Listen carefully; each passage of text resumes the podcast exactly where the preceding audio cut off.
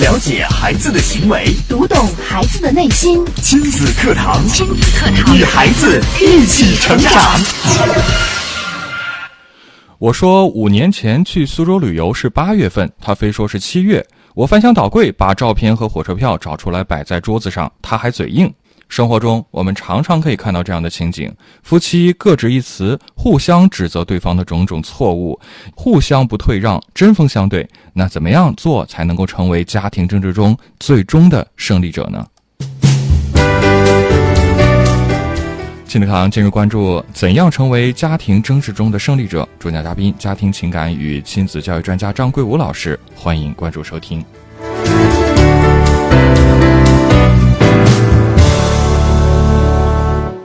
我是主持人袁明阳，我是主持人吴化，有请张桂武老师。张老师您好，哎，主持人好，大家好。嗯，今天这个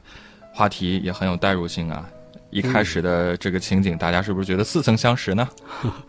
这个这个可能在每个家庭里边，有时候都会出现这种情况。对，呃，包括这个在我们这个婚姻咨询里边啊，其实除了这个可能常见的这个关于什么出轨啊、小三儿这些问题之外啊。有时候很很大比例，而我们也很常见的就是，来了之后，然后这个可能有一方，然后就会，呃，先宣泄嘛，然后说很多很多事情啊，具体到某个事情，然后就会说，啊，这个事情怎么怎么怎么样了？然后老师你说，你看这个事儿，你说谁对谁错？啊，我有没有错？哎，经常有时候也会遇到这种，就是要求我们来进行对这个事情来评判的这种情况。嗯，嗯，嗯。可以说，这个可能说是这个说这个是他吵架吧，有时候也不完全是，呃，他这个可以说是一种争执，嗯，就像咱这个刚才这个开头这个主持人老师说的一样，有时候就是一个各执己见的问题，嗯，都认为自己的这个观点是对的，嗯，都认为自己可能解决这个问题啊，或者遇到事情的一些方法方向是正确的，呃，最终形成了这个行为上或者语言上的这个对抗。呃，你像这个，呃，曾经就是我就遇到过有一家人，他们就是也是类似的事情，嗯，呃，就是怎么回事呢？就他们家这个，呃，结婚之后买的这个房子啊，面积还不小，呃，四室两厅，哎，两厅就是这个咱们常见这个客厅、餐厅，咱就不说了，嗯，哎，他这个四室的使用呢，它是怎么回事呢？他原来是这个夫妻俩一间，哎，孩子有一间，还有一间是书房。呃，另外呢，还留了一间房子是给这个双方父母用的，哎，这个有时候这个老人来了，可能可以住一下。嗯，啊，后来这个呃，双方的父母呢，他出于这个各方面的这个考虑，他就说了，说这个你看我们这两家这个老人都是和你们在一个城市，呃，不是说在外地，呃，有时候我们来看你们，就是有时候看看孩子，呃，看完了就可以回自己家休息。呃，一年到头，你们这间屋子其实也没有什么，就是也我们也住不了几天，呃，感觉这个单位我们留着，有有时候觉得挺浪费的。呃，干脆啊，不如你们自己收拾一下，看看怎么利用起来。你看我我们去你们家要是晚了，大不了就你们开车送我们一下，哎，反正这个离得也都不是特别远。哎，所以这个夫妻俩呢，听了这个老人这么说，然后他们也就同意了。嗯，哎，觉得这个房子确实是啊，我们可以多一个空间利用一下，怎么样？这个让我们这个家庭，然后这个更合理，这个这个空间运用。呃，就具体这间房子到底干什么？哎，你看他这个孩子有自己的房间，然后他的那个呃什么衣柜啊什么都都在自己的房间，这个书房家里也有了，哎。最后呢，她她老公就提议说说什么？说这个你看，这就这一间房子，面积也不是很大，嗯，干脆咱们也别放往里边放什么家具了，嗯，哎，就什么呢？就就你看，我往里边买两个哑铃，买个拉力器，放个动感单车，家里边用那种小的，哎，把它做成一个这个小运动房，哎，这样一方面，你看我现在也不用去健身房了，因为我平常忙也没有那大块的时间去。呃，不如有时候抽空了，有时间在家里边运动一下，这我还能省点钱。嗯，呃，而且你你有时候在家也能做做瑜伽呀，也也能活动活动。啊，另外就是要要是万一老人到咱家了，需要在家里边住，咱那个垫子往那地下一铺，到时候我们睡这儿，然后这个卧室还可以让这父母去去住，是吧？嗯，哎，呃，多多多好。哎，但是他老婆就觉得不同意，说你你你看你说的挺好听的啊。你改成运动房，谁知道你能运动几次啊、啊？你最后又又放着这个你的那什么哑铃在那儿吃灰，呃，浪费。你再说了，这个屋子又不大，你你你你不如给我改成一间茶室，哎，没事了喝喝茶，哎，多好啊！她老公一听说你拉倒吧，你看咱们俩现在每天回到家，呃，还得陪孩子，等这个孩子睡了，都几点了，你还喝茶，你你能睡得着啊？你你这提议，你你你你弄个喝茶的地方你又用不上，你你这想法才没意义呢，你不如就听我的。哎，他老婆一听说你你的想法那是想当然的，我凭什么听你的呀？哎，所以就最后就是两个人都觉得自己的主意才是最正确的。嗯哎，对方应该听自己的，就是不肯就是对对方这个提议做出一种这个妥协，是，哎，争来争去的，结果这个就好长时间没有解决这个问题，嗯哎，造成的就是那间屋子呢就一直空着，就放点杂物，最后都快变成一个杂物间了。反倒哎是什么也没做。对，就压根儿没利用起来，还不如原来呢。嗯嗯，呃，所以这个这个事情就是就是一个一个相互这个夫妻就关于这个观点争执的问题，哎，但是咱们说了，怎么样取得这个争执的胜利？哎，首先可能需要明白一些事情，嗯哎，比方说咱们刚才说的这个所谓的对错问题，啊，这个为什么说我们有时候在家庭里边，这个有时候关于观点一定要去压倒对方观点，哎，这个咱们其实都知道啊，这个夫妻相处啊，有时候偶尔的吵架也是不可避免的，哎，毕竟这个两个人可能这个出身家庭、经历、成长的成长的经验都不一样。是。哎，价价值观呢，还有一些什么也也都有有差别，哎，有一点冲突其实很正常，哎，呃如果说咱们这个有这个好的沟通机制，有一些相处的方法，呃，愿意去包容对方，呃，可能这些小的误解啊，有时候冲突啊，也是比较容易解决的，哎，但是就是这种一方一定遇到事情，一定要把对方给压下去，让对方就是五体投地的承认自己是正确的，这种这种的这个这个这个事情，可能有时候就比较麻烦。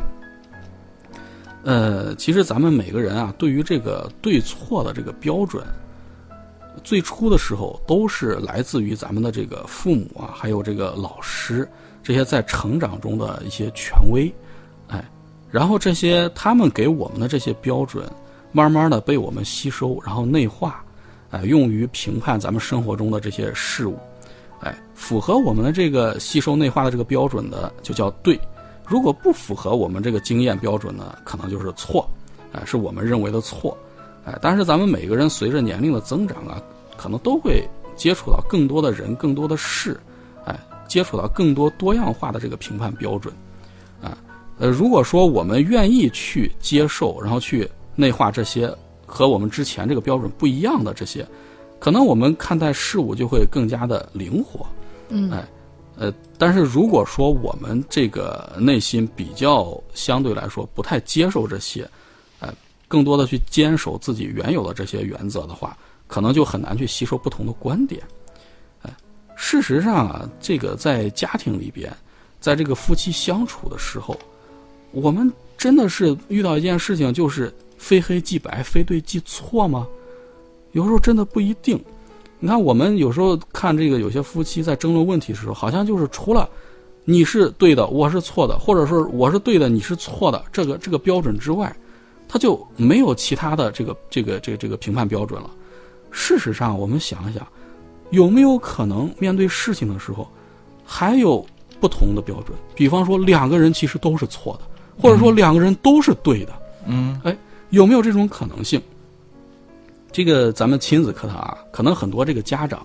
都陪孩子看动画片儿，对，哎，可能有的家长陪孩子看过什么呢？看过《狮子王》。嗯，哎，《狮子王》里边我我记得有一个场景，就是这个老、老狮子老狮子那个叫什么木法沙是吧？嗯，木法沙，对他和这个辛巴有一段对话，哎，这个辛巴就问他爸爸说：“这个你看，我们狮子是这个万兽之王，对森林之王，嗯哎，我们做国王是不是就可以随心所欲？”啊，这个木法沙就告诉他：“这个我们也不是能够这个凡事随心所欲的，嗯，我们也要尊重所有的生物，甚至包括这个爬行的蚂蚁和这个跳跃的羚羊。”然后这个小辛巴就就就很奇怪，就问他爸爸说：“那我们狮子不就是吃羊的吗？不就是吃羚羊的吗？呃，那我们为什么还要去尊重他们呢？嗯啊，这个木法沙对他的解释就是：你看，我们狮子虽然吃羚羊，但是我们死后尸体也会成为草，哎，而这个羚羊呢又是吃草的，哦，哎，所以在这个很庞大的生命圈里面，我们其实都是互相关联的，你中有我，我中有你。哎，所以我们看啊，如果说是只从这个羚羊的角度出发看这件事情，那肯定呢，羚羊就会说了，就会控诉了，狮子都是恶魔呀，你看看他们整天对我们血腥杀戮。如果说是只从狮子的角度去看待这个问题，啊，狮子可能就会说了，羚羊整天胡说八道啊，他不让我们去吃它们，那我们不就饿死了？嗯啊，那他们这这这种对我们的控诉是不是很虚伪？哎，所以我们看啊，其实站在一个大的角度来看，羚羊不让狮子吃是对的，嗯，同时呢，这个狮子要吃羚羊，它也是对的。对，这就是说，我们面对问题的时候，有可能是两个人的观点都是正确的，而不是说必须要分出一个对或者错。就是没有绝对的对或错，站在不同的角度，站在不同方，可能它都有一定的道理。是的，特别是在我们的这个婚姻家庭关系里边，是，哎，所以说在这个婚姻当中啊，我们有时候争对错呀，可能并不是特别的有必要，或者说并不是特别的重要。或者说最后你也争不出来个绝对的对和错。呃，就我个人来看啊，在这个婚姻当中，除非是一种情况，就比如说什么婚外恋，或者说是家庭暴力，就是牵涉到原则的事情。对，牵涉到这个从法律层面上来说，哎，这这这这种事情，可能是从法律层面上来说是有对错的，是，哎，是要负责任的。对，其他事情啊，有时候你很难用这个来划分，嗯，哎，所以说这个在这个婚姻当中啊，你有时候可能面对事情，你只能谈是不是合理，你不能谈是不是对了或者是不是错了，啊。你比方说，这个可能我们经常在生活中啊，有时候这个看看到，就可能有些人会经常说啊，某某某那家的这个老婆，你看他整天乱花钱，啊，这个这个购物，那这逛商场啊、淘宝什么，每次都买一大堆东西，可能觉得他不会持家，浪费，不对。但是我们看啊，如果她的这个老公本身就是一个持着这个勤俭观念的一个男人。那么可能她的这种做法就不合适，不合理。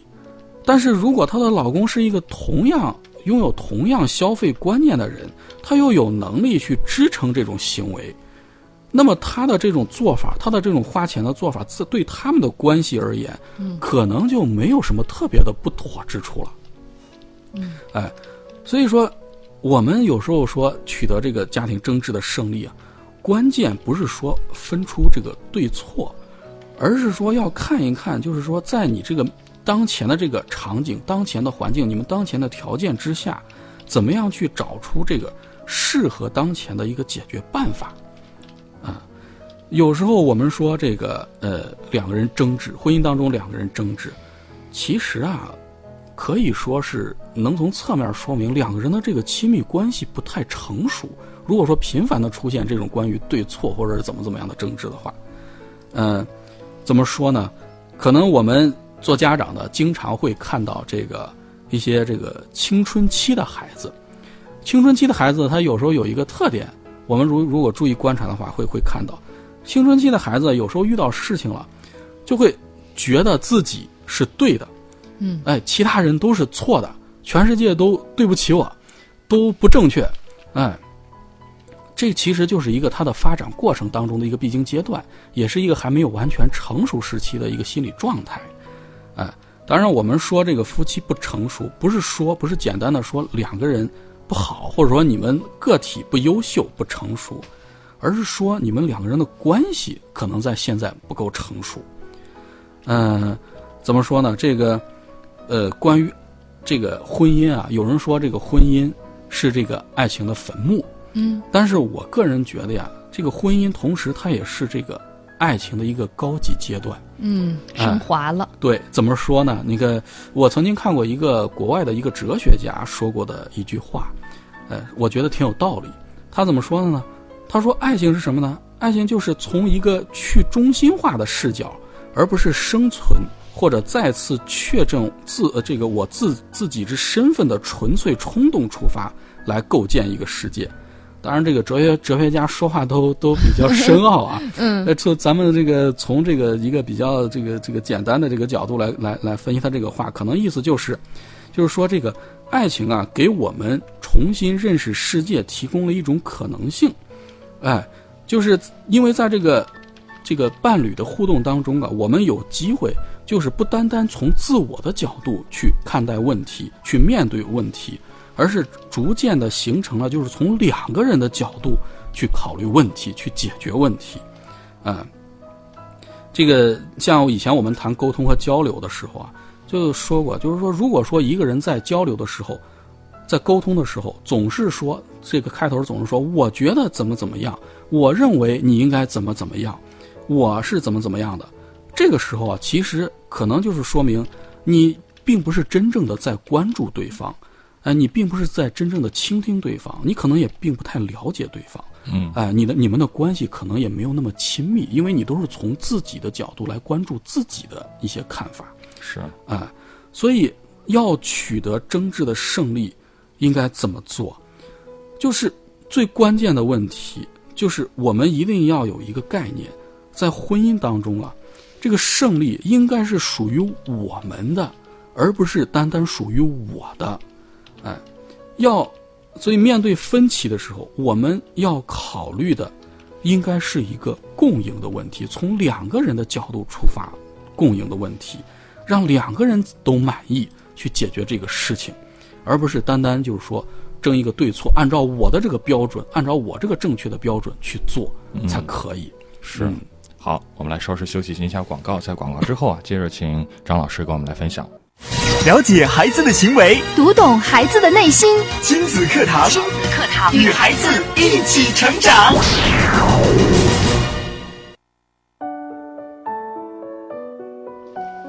好，继续回到节目当中啊，今天的亲子课堂为大家邀请到的是家庭情感与亲子教育专家张桂武老师，为大家带来的话题：怎样成为家庭争执中的胜利者？我们接着请张老师给我们来分享。这个题目听起来真的非常有意思哈。嗯，怎么样？好像让我们刚开始理解的话，如果我要跟对方吵吵架的话，我应该能通过听这节这个节目，有什么技巧、高招，能甚至是对方。什么狠话 可以占据占这据上风。个绝对优势啊？嗯对对，其实也是这个有一些小方法，但是我们的这个方向，嗯。就刚才说的，嗯。要胜利，这个胜利应该是一种成熟的婚姻状态，是争取两个人的共同胜利，不是而不是说压制对方，对，而不是说压制对方。你想想，你压制了对方，对于你们两个的亲密关系到底有什么好处呢？你仔细想想，是，其实对于你们推进你们的婚姻关系、你们的亲密关系，没有一个任何的好处。对，嗯，呃，呃，至于说具体应该怎么做，其实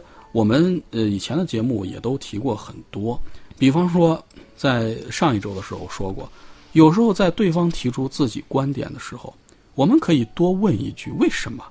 哎，先找出对方的一个需求。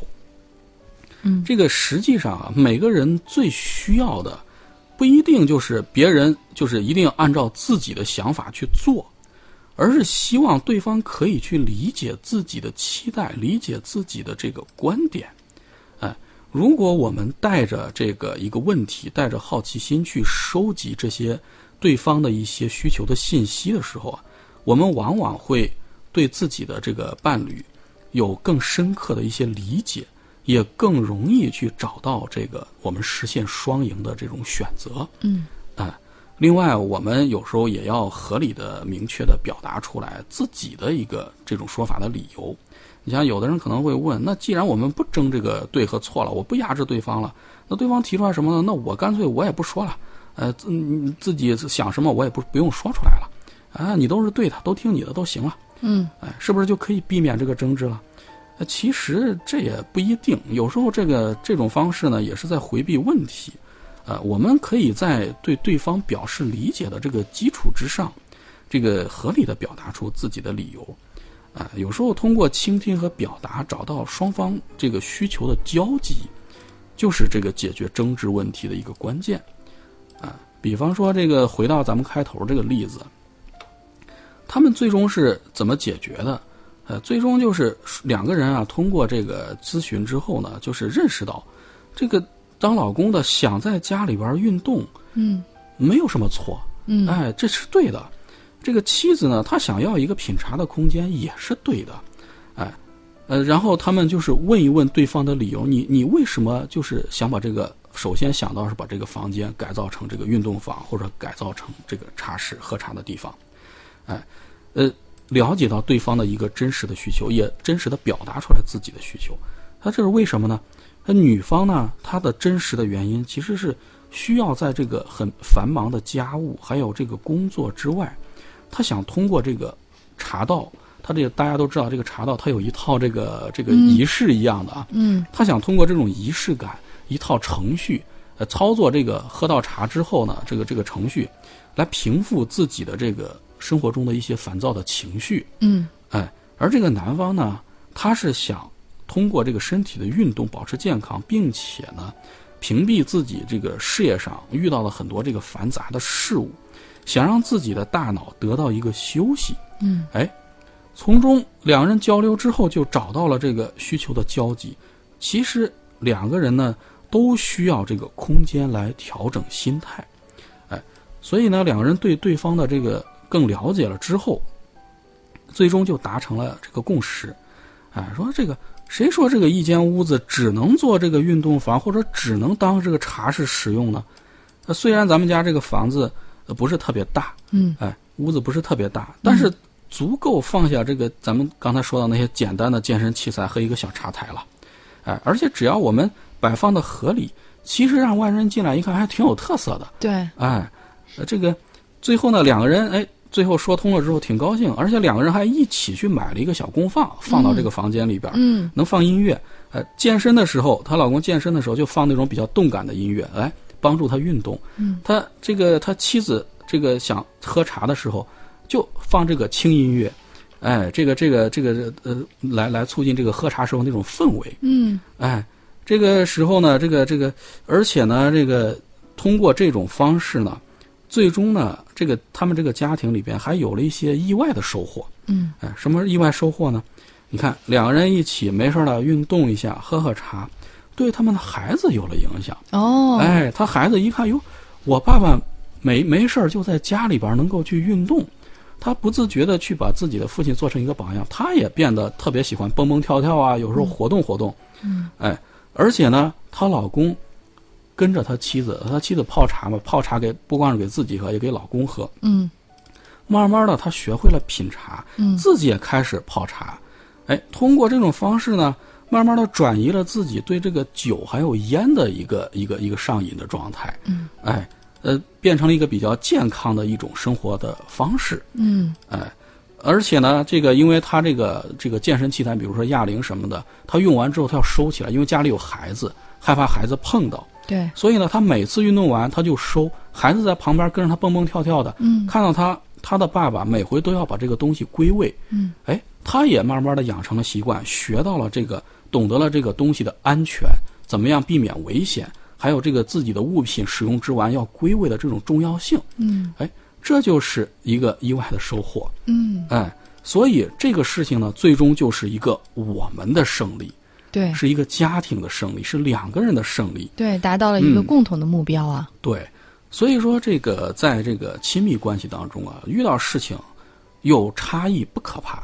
有差异导致冲突其实也不可怕，哎，只要两个人能够学会去尊重彼此的这个差异，嗯。哎。呃，不要总是想着一遇到事情了有差异了，我要改造对方，哦，你要听我的，我才是对的。你要能够在对方的观点和前提下，哎，能站在对方的角度去考虑问题，两个人怎么样去合力解决这件事情，嗯。哎，最后达成这个共赢的局面，这才是真正的胜利，才是真正的解决争执这个问题的方法。嗯，好，谢谢桂国老师非常精彩的讲解。也像我们节目当中的著名心理学家周龙教授曾经说的呀，说这个夫妻在家庭关系当中，其实百分之八十以上的事情都不用去论真，而是逗趣，只有百分之二十才需要去分这个对或错。掌握了这个原则，我相信就可以真正的实现我们家庭生活当中健康幸福的这个最终的目标了。